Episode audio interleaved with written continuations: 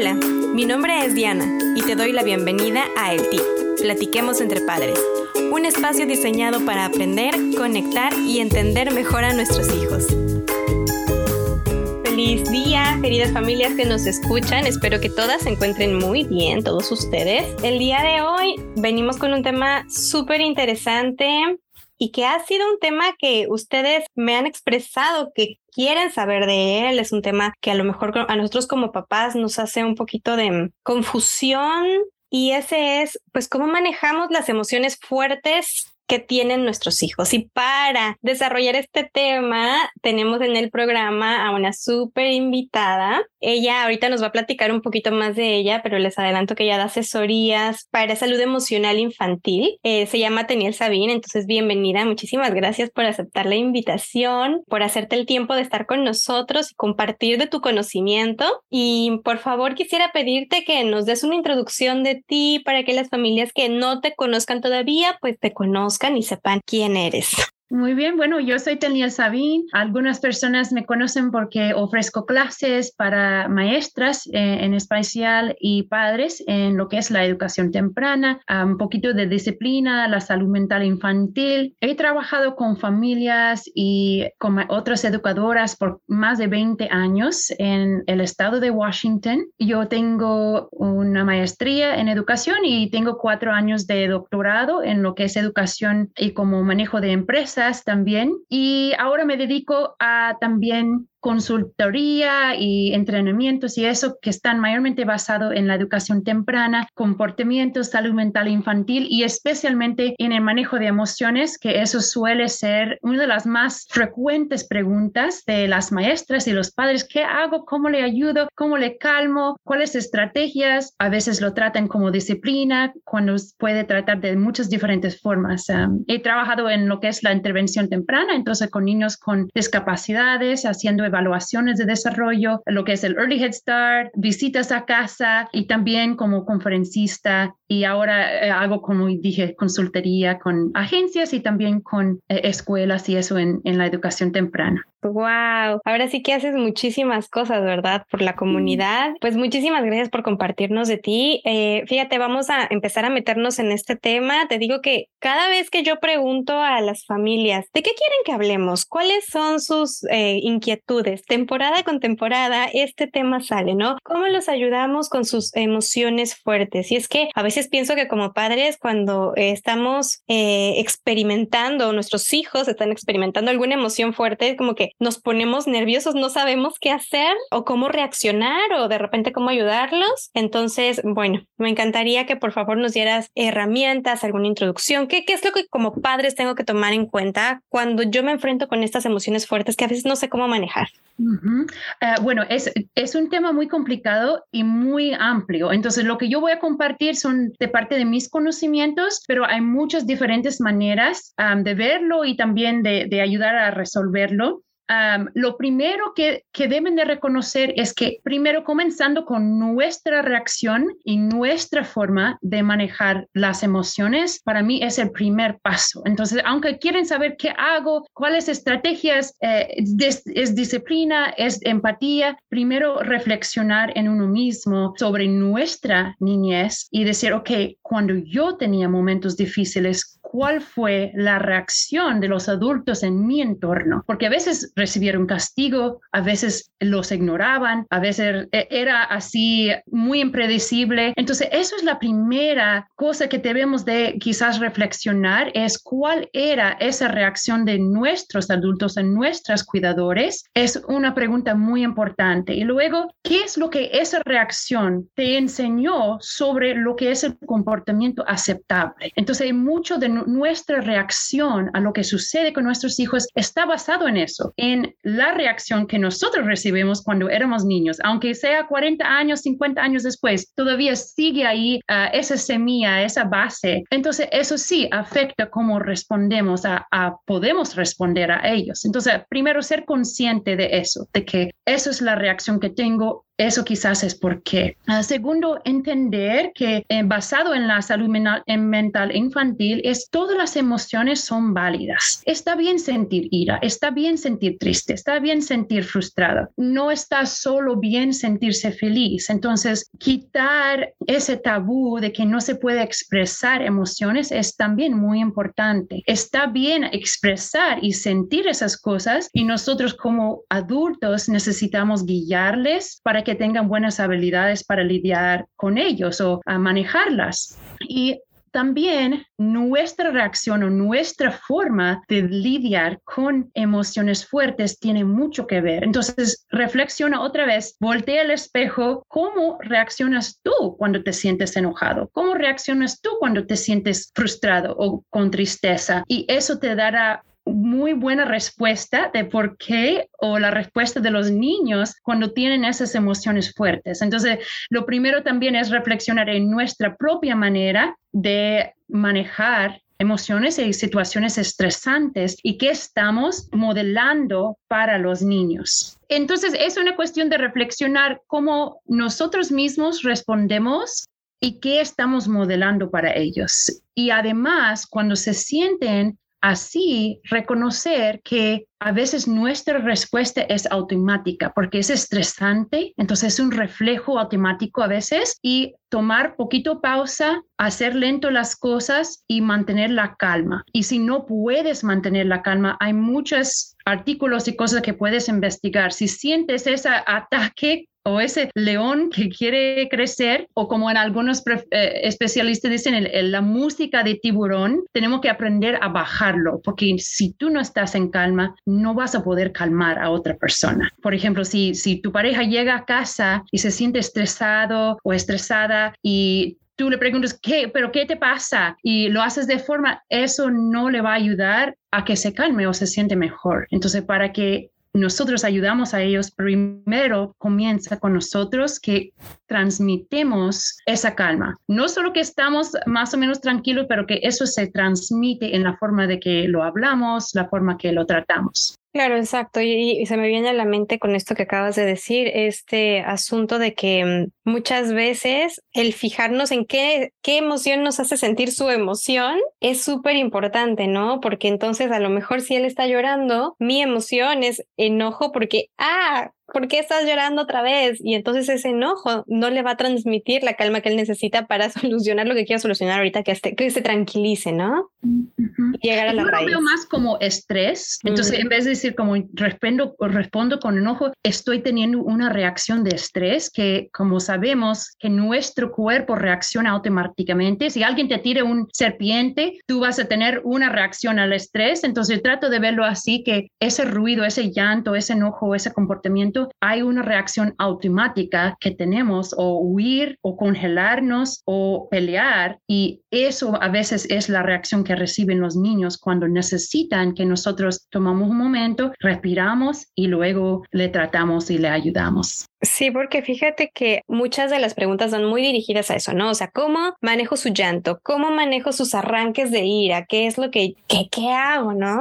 Y, si hay unas cosas fijas que puedes hacer, em, primero entender que todo em, e, eso como esa crisis emocional tiene una subida y una bajada. Entonces, sabiendo cómo responder en cada momento es muy importante. Una forma que es lo que llamamos corregulación. Entonces, tiene tres pasos. Primero, voy a empatizar y reconocer y reforzar las emociones que veo. Típicamente nuestra primera reacción es tratar de resolverlo. Dice, ay, ese niño fue así conmigo o estoy enojado, tal cosa le tratamos de resolver el problema, de decir, oh, tienes que hacer esto, o debías haber hecho esto, o no está tan mal como dices. Esas cosas tenemos que borrar de, de nuestra, nuestras estrategias. Lo primero que se recomienda, que es el más eficaz a largo plazo, es escuchar atentamente, que, que nos diga qué pasa y responder con empatía y reconocer lo que le está pasando. Entonces, después que nos cuenta, decir, ah, yo veo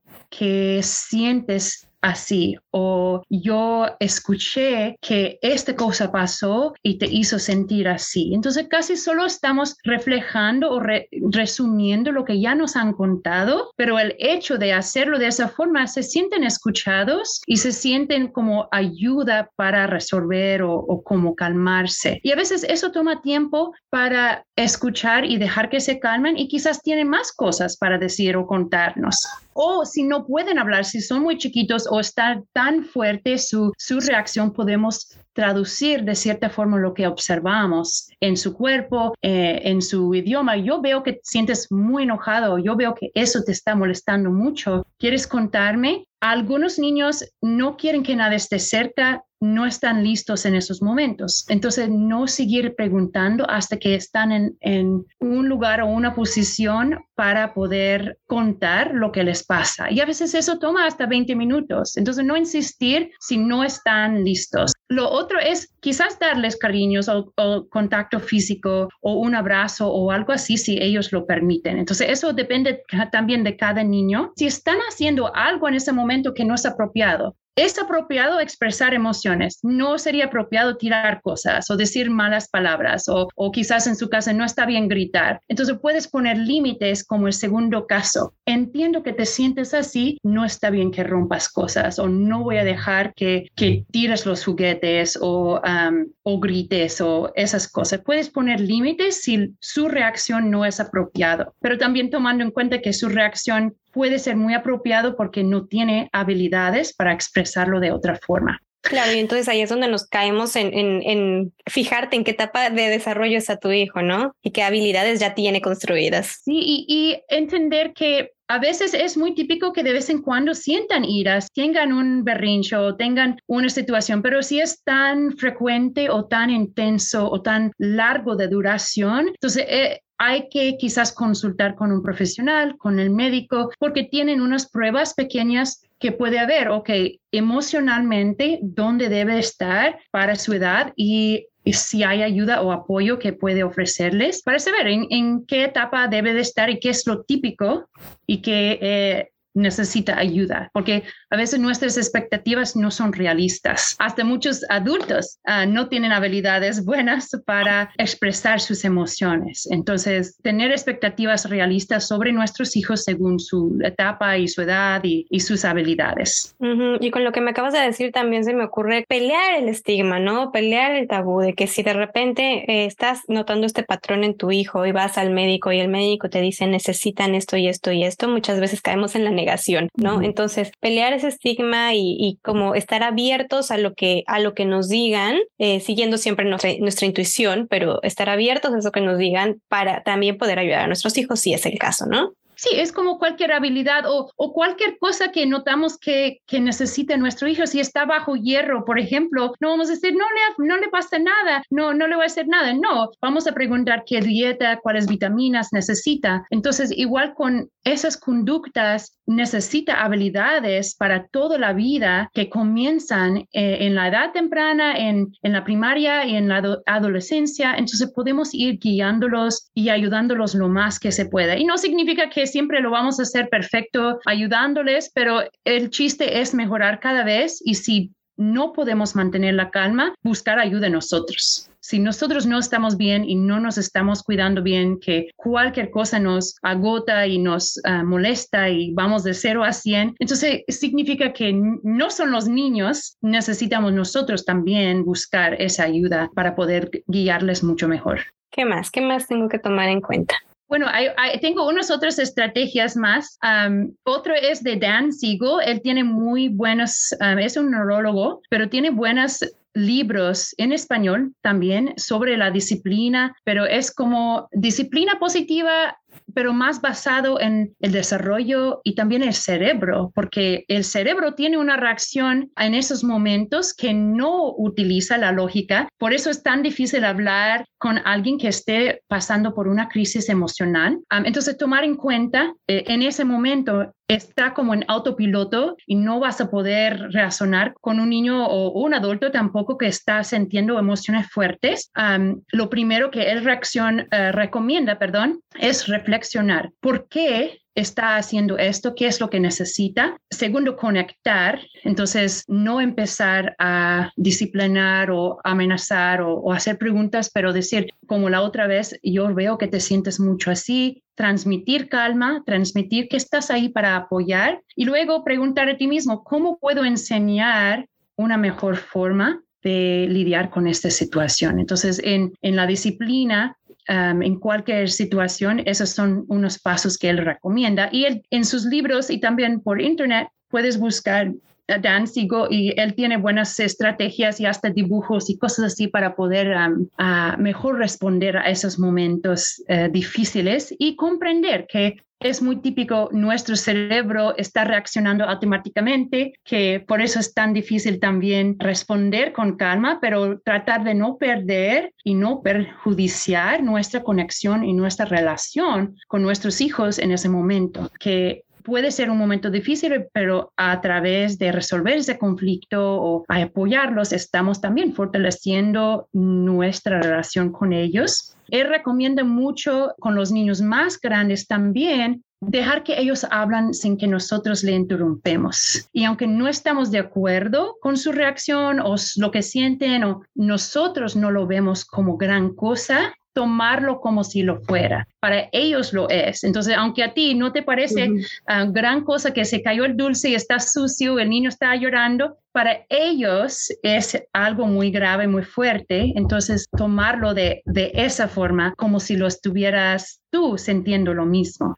y eso también se trata de empatía. Eh, hablando un poquito, moviéndonos un poquito hacia los niños en edad escolar, cuando se van a la escuela, bueno, eso es todo un, es como un mix de emociones, los que ellos sienten, dependiendo niño, ¿verdad? Habrá niños que se sienten muy emocionados de ir, hay niños que tienen un poquito más de ansiedad y vuelvo a lo mismo y que acabas de decir, ¿no? Las expectativas que nosotros como papás podamos tener con ellos también afectan, pero hay niños que muchas veces les cuesta mucho trabajo integrarse con sus compañeros, o sea, que se sienten solos o simplemente cuando sufren estas como interacciones en donde sus amigos empiezan a decirles, pues ya no quiero ser tu amigo y, y los empiezan a aislar y los empiezan a sacar de, de los grupos. Entonces, realmente nosotros como papás en estos escenarios no podemos hacer nada, está fuera de nuestras manos. O sea, ¿qué más quisiéramos, no? Que meternos en el salón o en el receso y decir, a ver, a niños, entiendan si jueguen juntos, pero no podemos hacerlo, ¿no? Eh, nosotros nos toca ver la parte en donde ellos llegan tristes, desanimados, de repente, y nos duele, nos duele verlos así. Entonces, ¿Qué, ¿qué, puedo hacer yo o cómo puedo, cómo es la mejor manera en la que puedo acompañar estas emociones que también son fuertes, que también están sintiendo mis hijos para ayudarlos a atravesarlas como más fácilmente?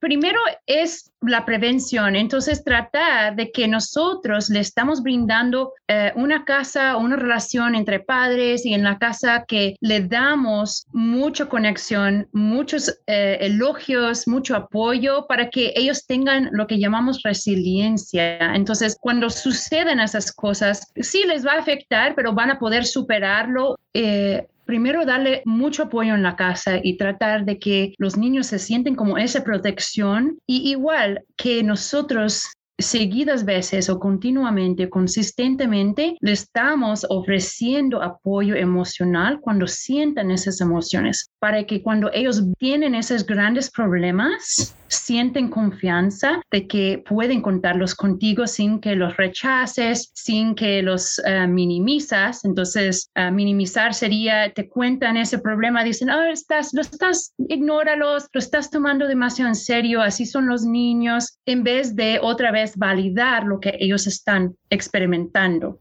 Eso sería como igual que, mencioné antes, aunque nosotros nos parecen tonterías o, no tan graves, para los niños lo son. Entonces tratarlo con la misma gravedad que, ellos lo están expresando. Y claro, no podemos resolver todo, pero sí podemos comunicar con la escuela cuando la primera cosa de esas suceden en la clase o al director o a la maestra, porque ellos también pueden empezar a tener presentaciones o instrucción y cosas más relacionadas a cómo ser mejor amigo, cómo parar el bullying, qué hacer. Y muchas escuelas ya están haciendo cosas así y ya toman mucho más en serio ese tema del acoso o del bullying. Y nosotros lo mejor que puedes hacer es sentarte con ellos, darle confort, escucha lo que les pasa, validar lo que sienten y juntos pensar qué, quieres hacer, qué podemos hacer para resolver eso, porque a veces es solo necesitan que les escuchamos, otras veces dependiendo de la situación sí es necesario, si has seguido con la misma persona o el mismo niño, mencionarlo y hablar con la escuela para que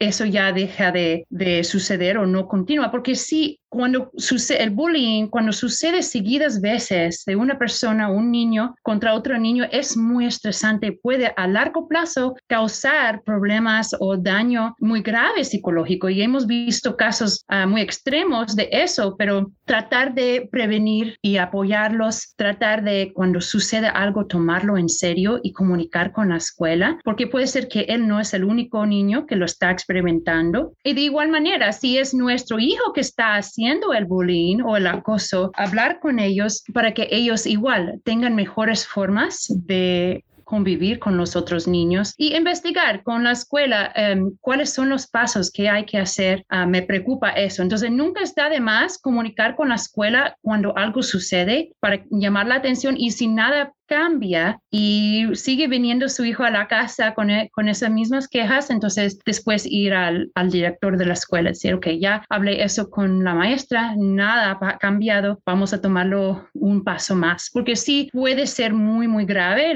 las consecuencias a largo plazo si no hacemos algo y lo dejamos a que se resuelven los niños nomás. Y teniendo oportunidades positivas para convivir, entonces si tiene, hoy día es más difícil, pero si tiene un amigo en la escuela, quizás hacer como un playdate o tener experiencias positivas con niños con quien se lleva bien o deporte o otras actividades. Entonces, cosas que le va a estar llenando su, su vaso y su autoestima um, para que así no está tan sensible o expuesto a ese tipo de, de interacciones o no le infectan tan profundamente también. Claro, les ayuda a canalizar. Una orientadora de escuela me decía que era eso súper importante que los metiéramos a hacer deporte, que eso les ayudaba muchísimo a nivel emocional, tanto cuando eh, sufrían bullying en la escuela como cuando estaban pasando por una situación como de vida muy difícil, que el deporte generalmente ayudaba a ellos a despejar su mente y a canalizarse en otra cosa, ¿no?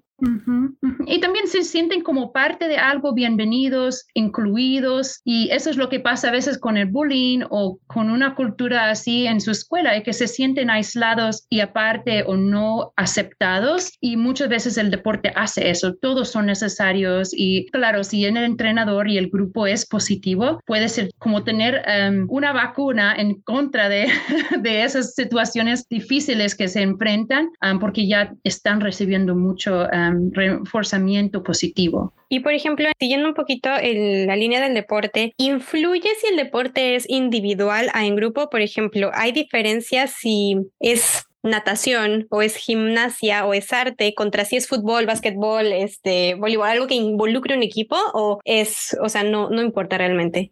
no conozco mucho de eso, pero yo supongo que todo es, tiene efectos positivos porque primero esa actividad física sienten que están teniendo una habilidad o, o mejorando en algo que les gusta. Y yo imagino especialmente el caso de niños que se sienten aislados o dirigidos como con con el bullying. Entonces, en equipo o en grupo sería bueno porque así tienen buenas experiencias con sus compañeros y no solo esas malas experiencias, porque suelen pensar que son malos, no, nadie les quiere y, así bajan su autoestima y piensan que no tienen amigos. Entonces, tener, estar en ese grupo y recibir interacciones positivas le va a tener buen efecto. Entonces, depende de, de, la situación. Si están con un consejero o alguien, entonces sí, ese sería bueno consultar con ellos. Ah, pero claro, si el niño le, no le gusta el deporte en equipo y prefiere esos otros, entonces sí hacer algo que le llama la atención, que siente que tiene buena habilidad o pasión para hacerlo. Perfecto. Muy bien. Eh, esta ya es una pregunta para finalizar y es en cada episodio eh, intentamos dejar un comentario, un tip a las familias, porque generalmente cuando compartimos son cosas muy ricas, son cosas como de repente medio profundas y entonces un tip para que si ellos quieren comenzar el día de hoy y si quieren llevar algo que puedan empezar a aplicar, ¿cuál sería el tip?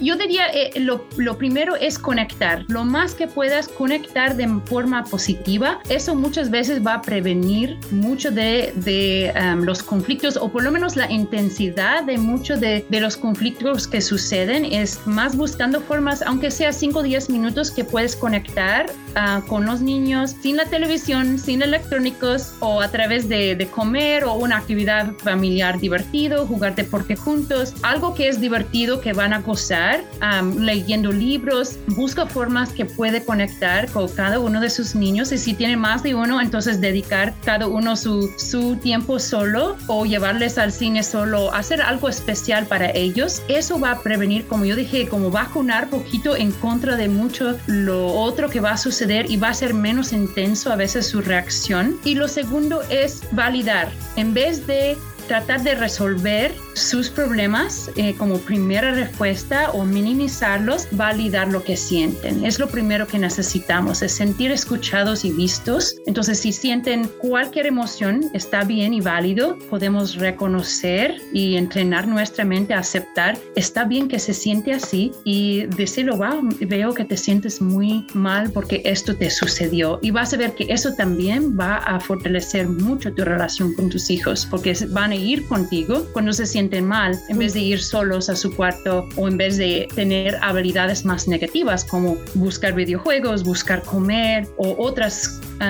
respuestas o mecanismos para enfrentar esas situaciones. Entonces, más que puedes demostrar que tú eres un lugar de apoyo y confort para ellos en esos momentos, va a ser mucho más a largo plazo tener mejores resultados para su relación y también para su desarrollo. Muy bien, pues muchísimas gracias Daniel por compartirnos toda esta información. Me gustaría, si es que tú tienes uh, recursos o si tienes algún lugar que las familias te puedan contactar o este o preguntar, ¿cómo te pueden seguir ellos a ti? Uh, bueno, en Facebook soy Daniel Sabin, el trabajo más importante. Uh, entonces ahí pongo muchos videos, hojas, información, artículos. También tengo un canal de YouTube donde tienen videos cortos y algunos de los entrenamientos que he ofrecido, que también si pueden buscar Teniel Sabin, no hay nadie con mi nombre, entonces no debes... uh,